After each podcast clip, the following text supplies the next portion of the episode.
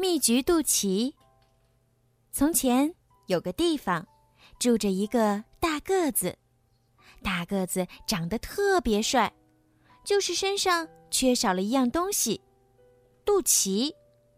大个子看着自己的肚子，总是不停的叹气：“唉，唉，好像有一个肚脐呀。”大个子特别喜欢吃蜜橘。有一天，他一边吃蜜橘，一边说：“哎呀，蜜橘太好吃了，怎么吃也吃不够。”想不到，他正要吃最后一个蜜橘时，蜜橘开口说话了：“嗯，求求你别吃我，我来变成你的肚脐吧。”哇，真的可以吗？嗯，不错嘛。好漂亮的肚脐呀！大个子打电话通知好朋友们：“你们都来看我的肚脐吧！”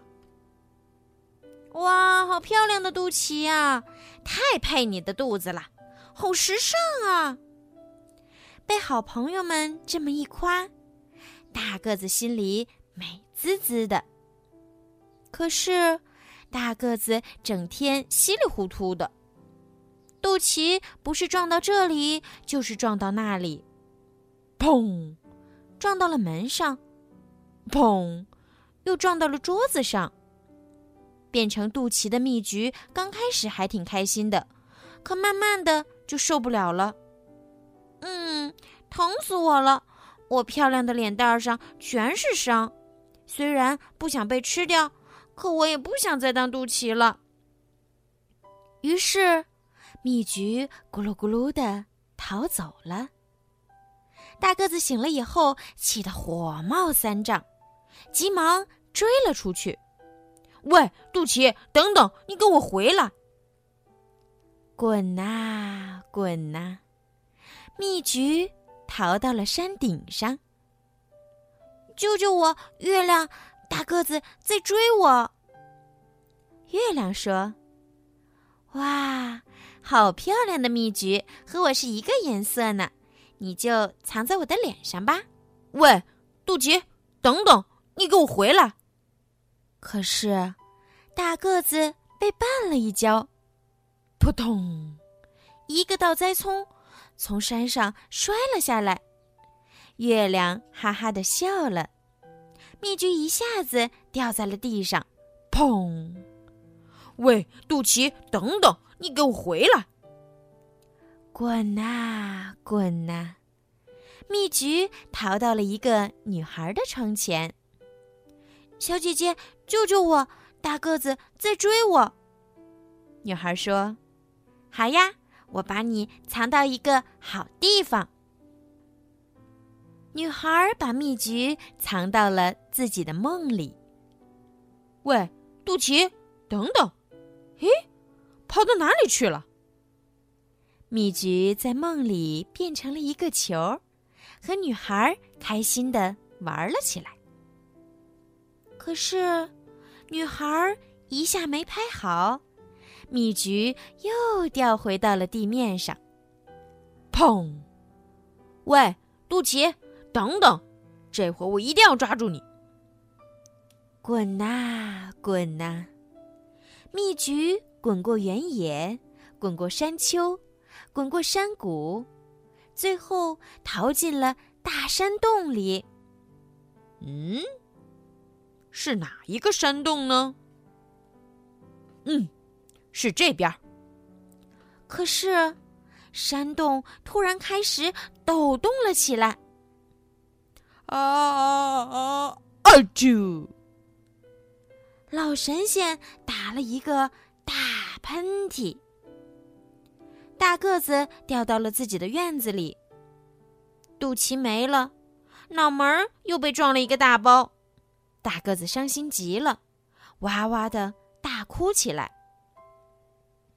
蜜橘掉到了一棵美丽的大树边上，树枝上结满了蜜橘。蜜橘问：“我不想再跑了，我也想变成一棵美丽的树。”告诉我应该怎么办？蜜橘树轻声的回答说：“让人把你吃掉，把种子埋到土里，然后你就会慢慢长成一棵大树了。蜜橘来找大个子了，大个子，求你一件事儿，你把我吃掉，然后把种子埋起来。大个子吃惊的问：“那我的肚脐怎么办？”别担心，没事儿，总会有办法的。于是，大个子就把蜜橘吃掉了。嗯，蜜橘就是好吃啊！大个子吃完蜜橘，便把种子埋到了院子里，早晚各浇一次水，小树苗慢慢的长大了，终于长成了一棵漂亮的大树。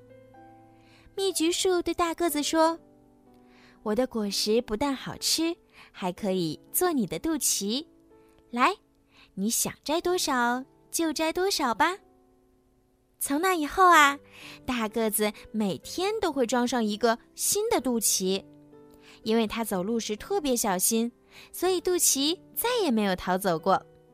好朋友们都羡慕地说：“看呀，世界上第一帅的大个子装着蜜橘肚脐呢。”好了，小朋友，今天的故事呀就听到这儿了。希望你们可以喜欢今天小鱼姐姐为你们讲的故事哦。